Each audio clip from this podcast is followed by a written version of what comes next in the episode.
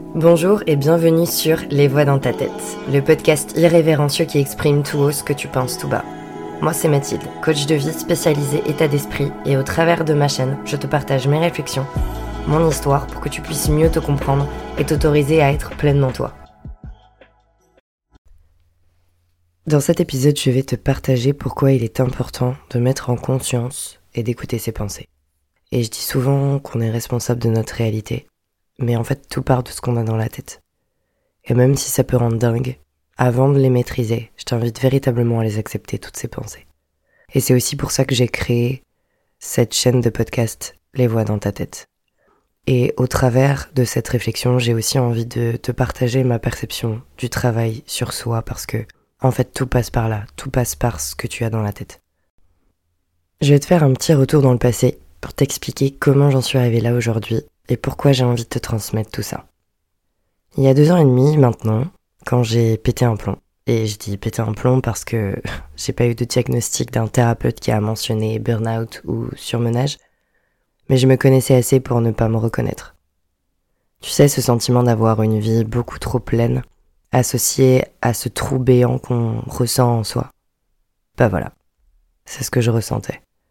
Et par chance, J'évoluais déjà dans l'univers du coaching, donc je connaissais pas mal d'entrepreneurs, coachs qui proposaient des accompagnements, qui faisaient un peu office de thérapie. Et donc à un moment, j'ai franchi le cap. Je me souviens, c'était en juin 2021 que j'amorçais le début de ma nouvelle vie. J'ai eu un suivi pendant quatre mois, donc individuel et en groupe. Ma coach à l'époque, qui a été ma première mentor donc, a révélé ce que j'avais profondément enfoui à l'intérieur de moi. Et elle m'a notamment ouvert les yeux sur la vie, le monde, les gens, sur moi hein, concrètement. Et juste après ces quatre mois, j'ai décidé que je voulais transmettre tout ce savoir, cette vision que j'avais développée à qui serait prêt à l'entendre. Donc j'ai suivi ma mentor qui lançait à l'époque son accompagnement, qui relevait plus de la formation cette fois-ci, alliant un peu physique quantique et neurosciences, au service en gros de la reconnexion à son intuition. Et ça a été une autre révélation pour moi, vraiment. Euh, j'ai commencé à coacher suite à ça.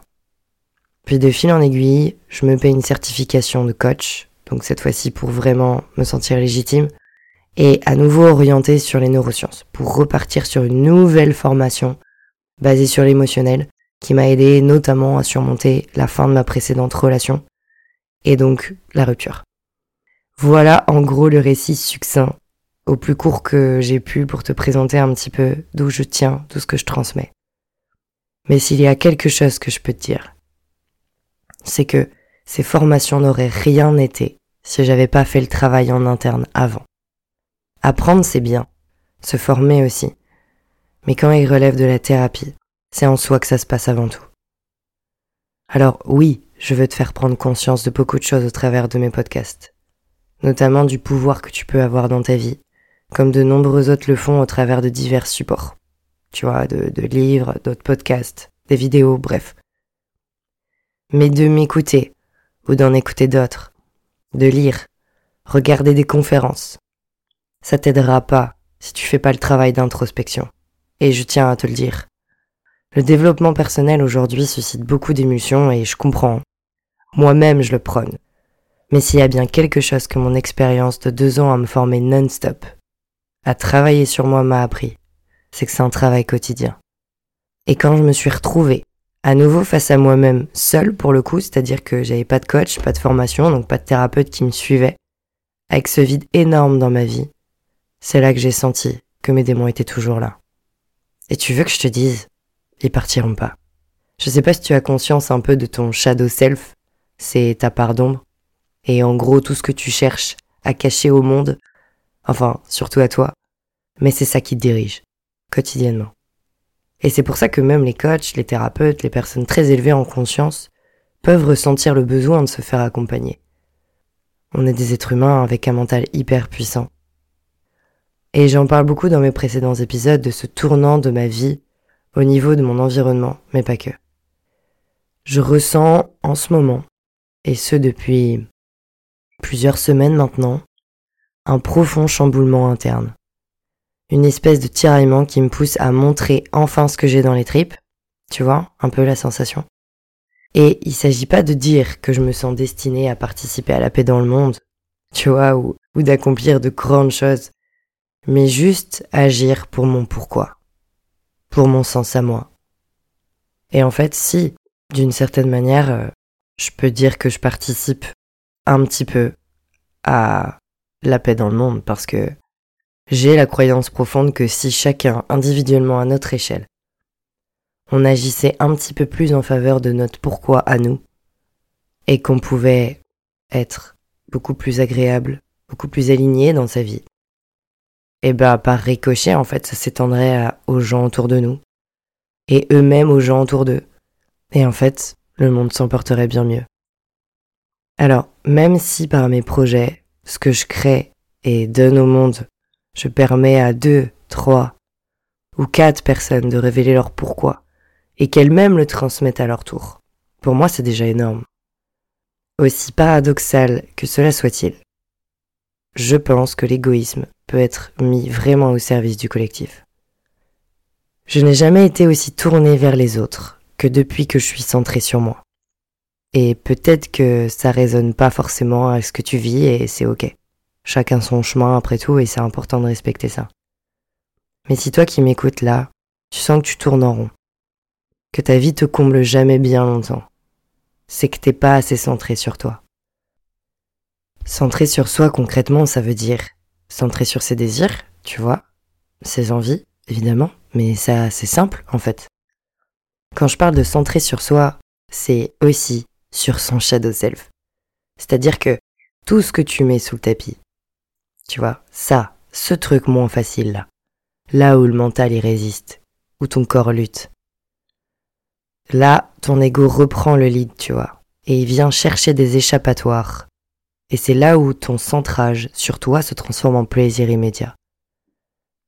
Et c'est pour ça aussi que l'égoïsme aujourd'hui est perçu comme quelque chose de mauvais, parce que quelqu'un qui va constamment faire passer ses plaisirs, ses envies, avant tout le reste, c'est perçu comme quelque chose de mal.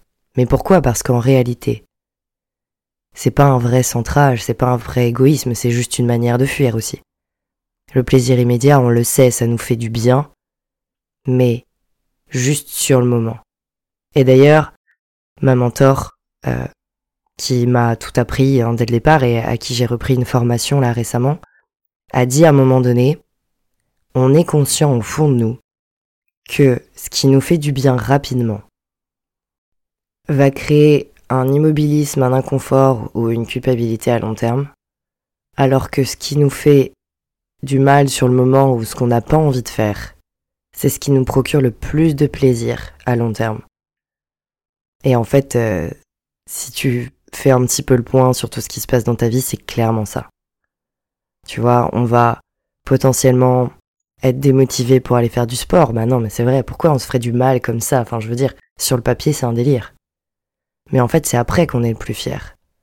Ou quand t'arrives à atteindre un objectif que ton patron t'a fixé ou que tu t'étais fixé pour ton entreprise qui te semblait hyper challengeant et que tu arrives en fait, que tu l'atteins. Ça, c'est jouissif.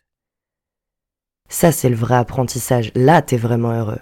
Et en fait, il s'agit de ça, c'est de comprendre que c'est dans l'inconfort qu'on trouve le meilleur. Mais j'entends que c'est dur. Hein. Et, au quotidien, c'est difficile de le mettre en application dans tout. Et je dis pas que le plaisir immédiat, il faut le fuir. Parce que je t'arrête de suite, je cherche pas à passer un message masochiste en disant que c'est bien de se faire du mal. Non. Mais déjà, le premier travail que je fais souvent, c'est ça en fait. C'est, tu vois, écouter mes pensées. Je vais ressentir par exemple, pour ma part, de la culpabilité à manger un carré de chocolat de plus. Tu vois, j'en prends un, je me dis bon, allez, vas-y, on a le droit de se faire plaisir. J'en prends deux, j'arrive pas à m'arrêter, j'en prends trois. Et en fait, je stresse quand je le fais. Tu vois, je culpabilise, je sais que c'est pas bon pour moi, je me dis, waouh, mais vas-y, des calories inutiles, c'est pas bon pour forcément moi, enfin, je vais devoir le perdre après. Bref, tu vois, toutes ces pensées qui finalement n'ont aucun sens une fois que là, je te les partage tout haut, je me dis, mais ça n'a pas de sens mais à l'intérieur de moi, ça veut dire quelque chose. Quand je fais une session shopping un peu onéreuse, pareil. Je vais me dire, mais pourquoi tu fais ça? Ça va te faire du bien sur le moment, mais en fait, des fringues, t'en voudras d'autres dans un mois. Mais tu vois, ces pensées-là, ce sont les plus importantes. Parce qu'elles font partie de moi au même titre qu'elles font partie de toi.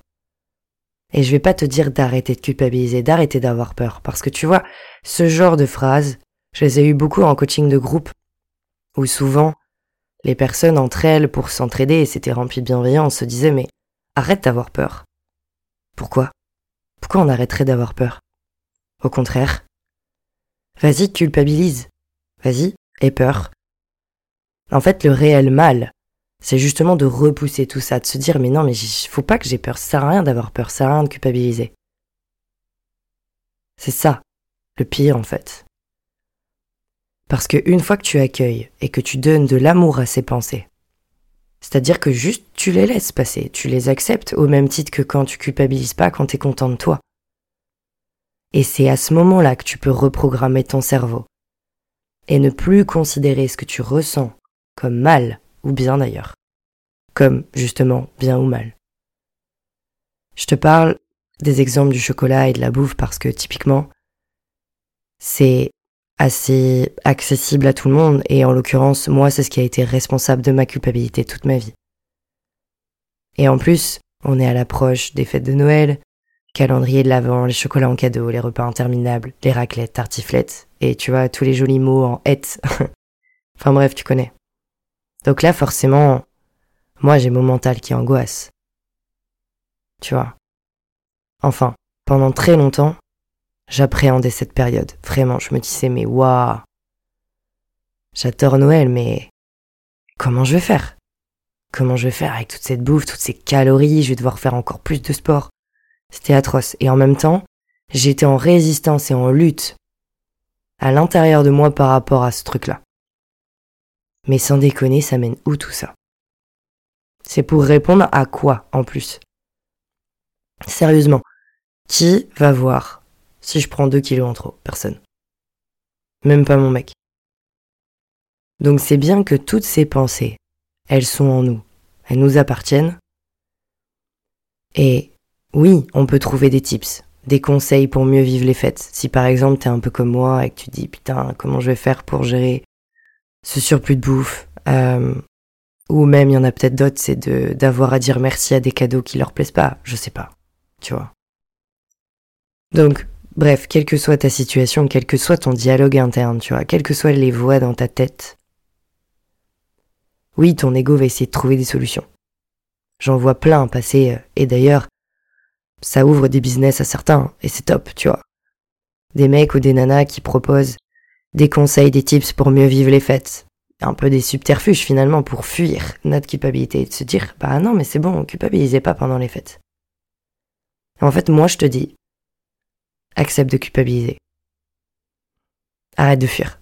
Parce que bizarrement, ça revient toute l'année. T'as beau trouver des, des tips, t'as beau trouver des subterfuges, ça revient. Et tu sais, quand je te disais tout à l'heure que juste écouter des podcasts, lire des livres ou regarder des vidéos te transformerait pas, eh ben c'est là où toi, tu rentres en jeu. Et c'est ça le vrai travail sur soi en fait. C'est ça le vrai développement personnel. Et aujourd'hui c'est quelque chose que j'arrive naturellement à faire dans ma tête, mais j'ai commencé à l'ancienne. Hein. Avec du papier et un crayon. Et par exemple, ce que je fais beaucoup, c'est le travail de journalisation. C'est-à-dire que tu écris, tu recenses toutes tes pensées. Celles que tu perçois comme étant bonnes ou mauvaises, tu les juges pas, juste tu les accueilles, tu les mets sur papier. Et souvent, le fait de les remettre sur papier, c'est comme si tu les matérialisais dans la matière. Donc tu vas commencer à ressentir potentiellement des choses dans le corps, des choses qui te dérangent. Et c'est là où, pour le moment, la première étape se fait. Une fois que tu as identifié les deux catégories de bonnes pensées, celles qui te font en tout cas du bien et celles qui te font du mal ou en tout cas celles qui te dérangent. Ressens de la gratitude pour tes bonnes pensées. Aime-les plus fort parce que c'est important aussi. Je veux dire, on peut pas toujours se focaliser que sur le mauvais. Et de la gratitude pour une personne que t'as rencontrée qui t'a souri, que tu connaissais pas. J'adore faire ça d'ailleurs, c'est ça me reconnecte un peu avec l'humanité, parce qu'avec tout ce qui se passe aujourd'hui, on a tendance à détester un peu les êtres humains, mais quand on regarde autour de soi, il y a plein de gens qui valent le coup. des gens qu'on connaît pas, gratuitement, qui, qui sont là, qui vont faire quelque chose pour toi et tu dis mais waouh, ce mec je lui ai rien demandé, il me rend service. Et la gratitude pour ça. Et la gratitude pour une adresse sympa que t'as trouvée, un cadeau sympa que t'as fait, je sais pas, ou que t'as reçu. Et pour les mauvaises, je t'invite à les questionner. Je te donne un exemple concret. Je travaille sur mon projet de création d'entreprise. Et il n'y a pas un jour qui se passe sans que j'ai envie de tout envoyer bouler. Je te jure. Et le responsable, c'est cette pensée qui me dit, mais tu n'y arriveras pas. Et cette pensée, une fois installée, elle entraîne d'autres pensées. Genre, mais tu te prends pour qui avec tes idéaux? T'as pas les épaules pour gérer une entreprise.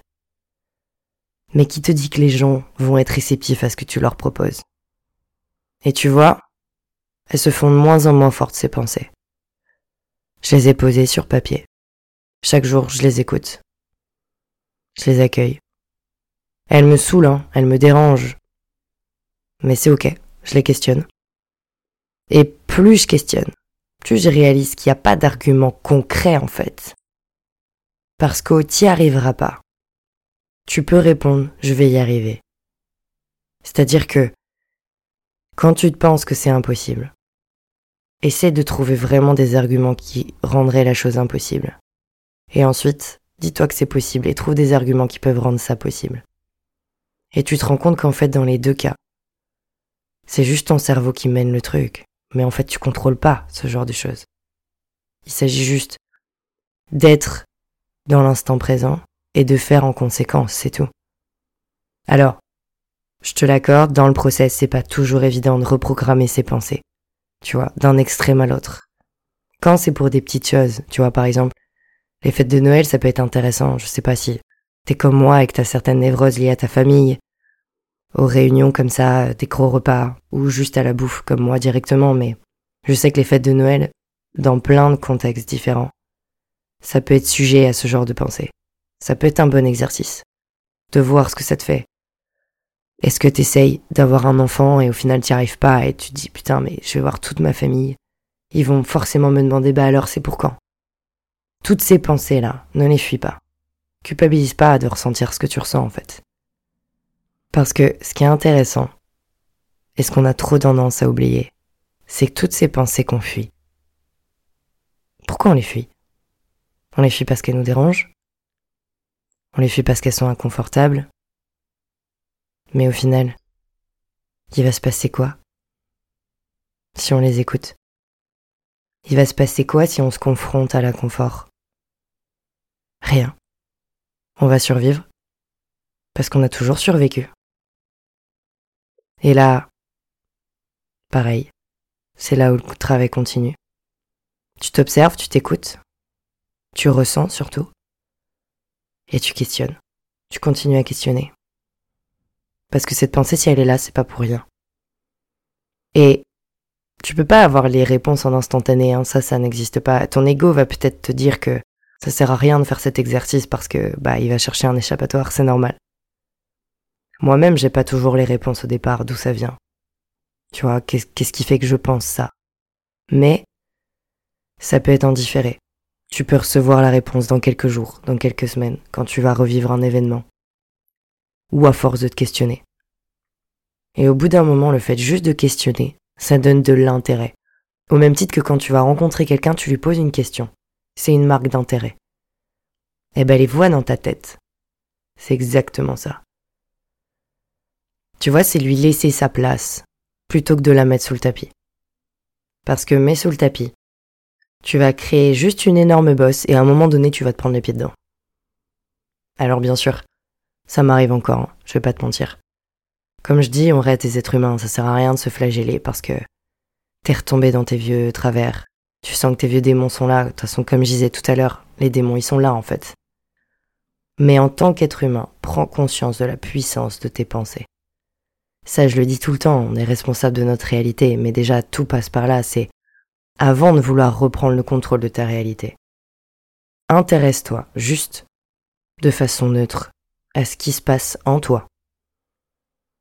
Parce que faire de la reprogrammation mentale, essayer de devenir une meilleure version de soi-même là, ou tous ces trucs qu'on entend. Avant d'essayer de se mettre des phrases positives comme ça dans la tête, ouais, c'est bien, ok, tu vois, tu peux essayer. Mais c'est qu'une partie de toi-même. C'est-à-dire que ton shadow self, ce que tu veux cacher, a besoin de s'exprimer. Parce que comme son nom l'indique, tu le planques en fait. Laisse-le. Laisse-le parler en fait. Laisse-le être aussi. Parce que ses pensées sont tellement puissantes que même quand tu cherches à les enfouir, elles reviennent sous la forme de mauvaises rencontres, de schémas répétitifs, d'actes manqués. Je suis sûre que ça te parle. Hein Et la bonne nouvelle, c'est que t'es ton meilleur allié pour travailler sur toi. Et j'ai envie de terminer cet épisode par une phrase qui me marque quotidiennement, que je vais pouvoir te donner sous deux versions différentes, tu prendras celle qui te parle le plus. C'est tout ce que tu réprimes à l'intérieur s'exprime à l'extérieur. Et la deuxième, tout ce que tu réprimes dans ta tête s'imprime dans ton corps. Alors, sois attentif à toi. Si cet épisode t'a plu, n'hésite pas à partager autour de toi et à me mettre 5 étoiles. En attendant, prends soin de toi surtout.